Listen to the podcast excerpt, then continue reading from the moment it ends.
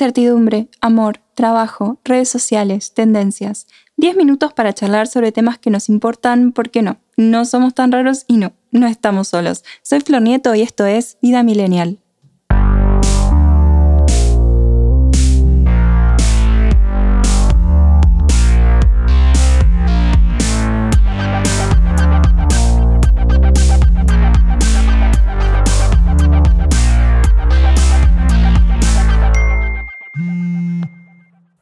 Hola millennials, ¿cómo están? Bienvenidos a un nuevo episodio de este podcast original de ADN Sur. Hoy vamos a hablar de cómo no caer en estafas piramidales. El escándalo de la maquinita pasó, pero la estafa no. Así que vamos a ver cómo detectar y esquivar cosas raras. A todos en algún momento un amigo, conocido, persona random de internet nos escribió por Facebook, WhatsApp, LinkedIn, Instagram, Twitter e inserte canal de comunicación aquí. Quizás nos ilusionamos porque A. no hablábamos con esa persona hace mucho, B. No hablamos con nadie hace semanas. C. Esperamos que nos caiga del cielo alguna propuesta laboral porque el dólar se nos va a 200 pesos y seguimos mirando el techo. D. Está bueno tener mensajes nuevos, salvo que te dé ansiedad, entonces probablemente no lo hayas visto y te salvaste. Algunos esperan un poquito para tirártela y preguntarte cómo estás, en qué estás, cómo anda tu hermana, mamá, papá, cómo te va la facu, etc. Otros te la tiran como viene y esos son mis favoritos porque por lo menos ya sabes qué te va a decir y te ahorran esa ilusión. Acá una historia real. Hashtag historia real. En el 2015 yo estaba trabajando en el portal de cultura de la Municipalidad de La Plata, habíamos alcanzado el millón de visitas en menos de un año y estábamos muy contentos. Flor re feliz entrevistando bandas cuando de repente, elecciones. Después de no cobrar por tres meses recibí un mail que decía que el portal no existía más. Yo estaba acá en Comodoro y no solo me había quedado sin trabajo en un ratito, sino que no sabía qué mierda hacer de mi vida. Hace tres meses no cobraba, así que cero ahorros cuando de repente me escribe una chica por Facebook. Me dice que mi perfil re va para un proyecto en el que está trabajando, que tenía llegada la gente, que quería trabajar conmigo. Yo me re ilusioné, o sea, laburo. La chica estaba en otra provincia, así que todavía me emocioné más, o sea, laburo en otra provincia. Charlamos por Skype, yo me había rearreglado, y la cosa es que me empezó a hablar de unas máquinas y unas cremas, y yo digo, bueno, ok, capaz es como Avon, y aunque agradezco la propuesta, no me saldría a vender Avon porque me compraría todo y no sería nada redituable. Bueno, no. Me contaba que la empresa cotizaba en bolsa, que daban viajes por el mundo, que te permitía manejar tus tiempos y ser tu propio jefe. Yo del pasado suena re bien. Bueno, ¿qué tengo que hacer? Me dijo que tenía que empezar con una inversión inicial de 10 mil pesos y para recuperarlo tenía que armar equipos y esa gente a su vez tenía que armar otros equipos y que según cuánta gente metía en el negocio ganaba más. Yo no entendía nada, o sea, durante toda mi vida la gente me había pagado por mi tiempo, por alguna nota, cobertura, entrevista, reseña, columna, o sea, por algo que hice con mi tiempo.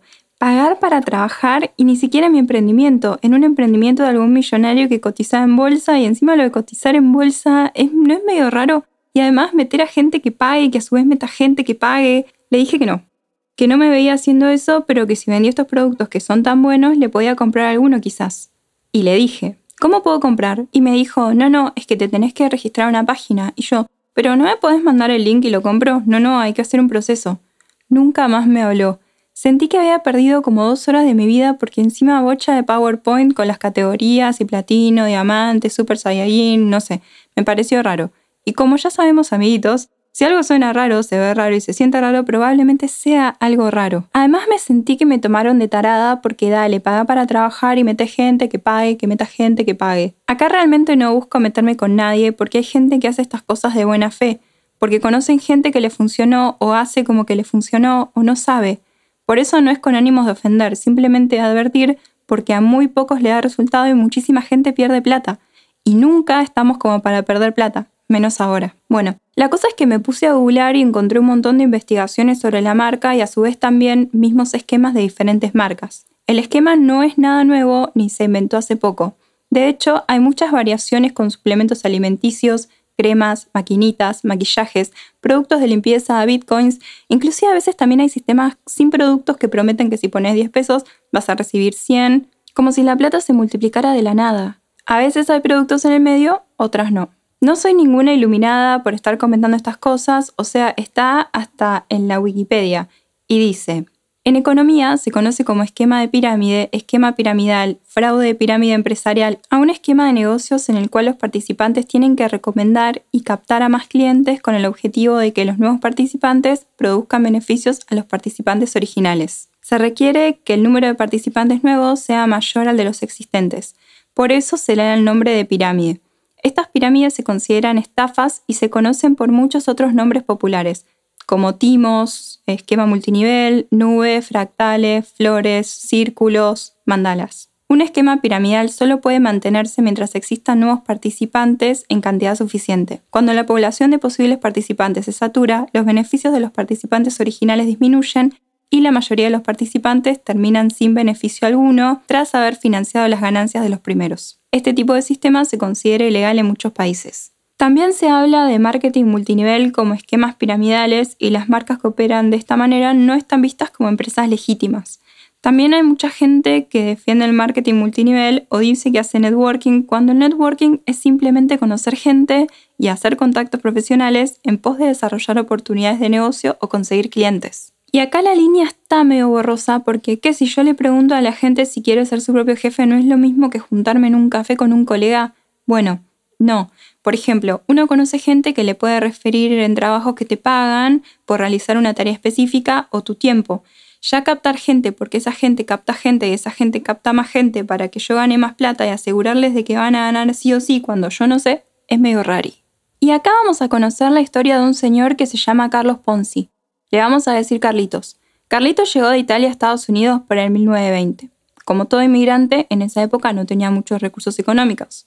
Resulta que empezó a hacer algunas cositas con cupones de respuesta internacional de correos que se podían vender más caros en Estados Unidos que en el extranjero, o sea, ganar plata con el cambio. El tipo empezó a contarle a todo el mundo que tenía un super negocio, que le estaba yendo re bien, entonces muchos por supuesto no se querían quedar fuera y le empezaron a dar plata para invertir. Carlito se llenó de plata porque mucha gente le daba sus ahorros pero él no estaba comprando cupones ni haciendo nada, estaba pagándole a la gente hasta el 100% del invertido en tres meses, pero usando la plata de los nuevos inversionistas. ¿Se entiende? En realidad no es que estaba produciendo ni haciendo nada, estaba tapando huecos con plata nueva y creando cientos de miles de huecos nuevos y que te lo pague Dios, Buda, Alá, el que quieras. Nadie se dio cuenta y Carlito siguió.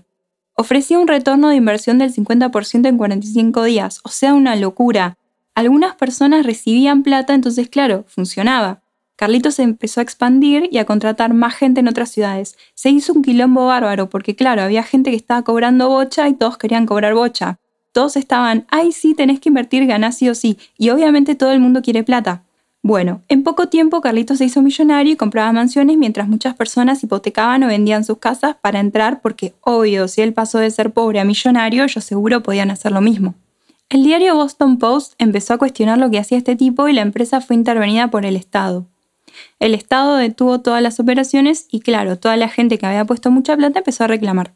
Ponzi devolvió algo, entonces la gente dijo, es reposta. Bueno, en realidad no dijo es reposta, pero acabamos como que sí.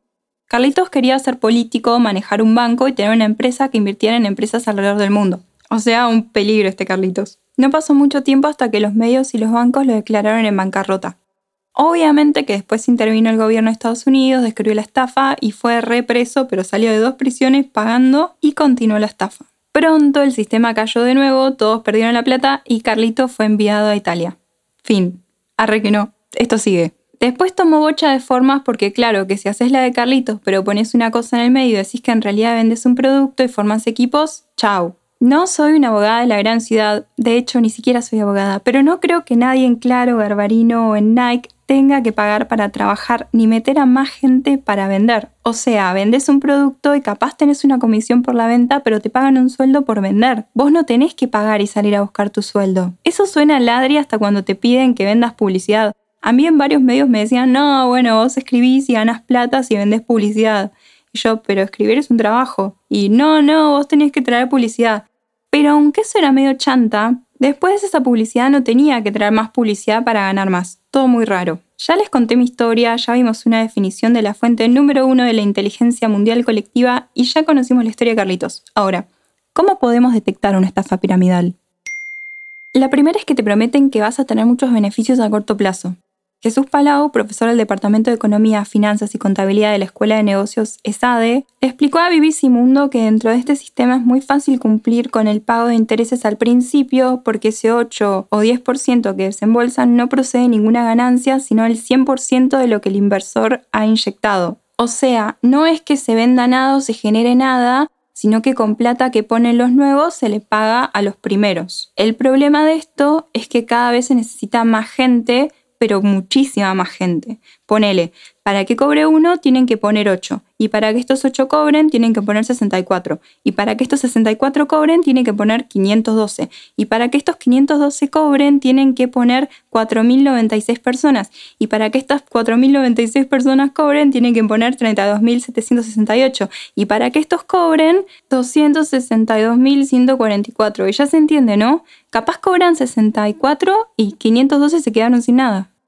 Te piden reclutar y tenés que pagar por trabajar. Palau explica que estas cosas necesitan que haya gente que entre constantemente en el juego para que dure, porque no vendan el producto. O sea, te ofrecen venderlo, pero si metes gente ganas más. Hay muchos que dicen que estas empresas son de garage por las cajas de cosas invendibles que acumulas. También las que te piden que explotes tus contactos, porque claro, la gente que te quiere confía en vos y si vos le recomendás algo, obviamente jamás vas a querer perjudicarlos. Las personas sin educación financiera o que entienden poco, como yo, somos los más permeables a estas cosas porque suena todo muy bonito hasta que te piden pagar por trabajar. Si te invitan a una charla para vender algo, pero lo tenés que comprar primero, ¿es negocio? En tiempo de crisis surgen estas cosas, pero no es lo mismo comprar joyas para venderlas que después meter gente en algo. Palau dice que de entrada hay que tener una cosa clara. Uno no debe pagar por trabajar. Que en la reunión aparezcan personas con testimonios que hicieron plata con esa empresa no debería inspirarnos confianza porque muchos inversores antiguos se prestan para estas cosas, a veces para intentar recuperar parte de lo perdido. Te pintan todo re wow. Millones, ser tu propio jefe, trabajar viajando, recompensas, estatus, lujos. Te prometen que si te metes tu vida va a ser parecida a la de un cantante de reggaetón o la de un influencer con bronceado naranja. Todo sin esfuerzo, porque lo puedes hacer de tu casa y cualquiera con la determinación suficiente puede hacerlo. Palau dice que ese es un truco muy viejo y se llama el truco del millón de dólares. Te gastas un millón de dólares para deslumbrar a un conjunto de gente que, si pica, te lo va a compensar. La gente tiene una tendencia un poco nefasta a identificar a los que tienen dinero como gente exitosa, y muchas veces son solo personas que tuvieron mucha suerte.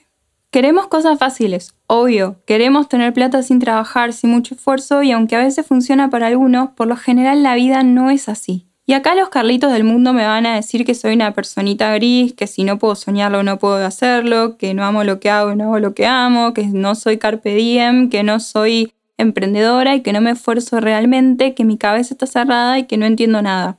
No sé, puede ser. Pero me gustan las cosas claras. Si voy a trabajar en algo mínimo, quiero saber específicamente cuánto voy a ganar, cuánto vale mi tiempo y mi trabajo.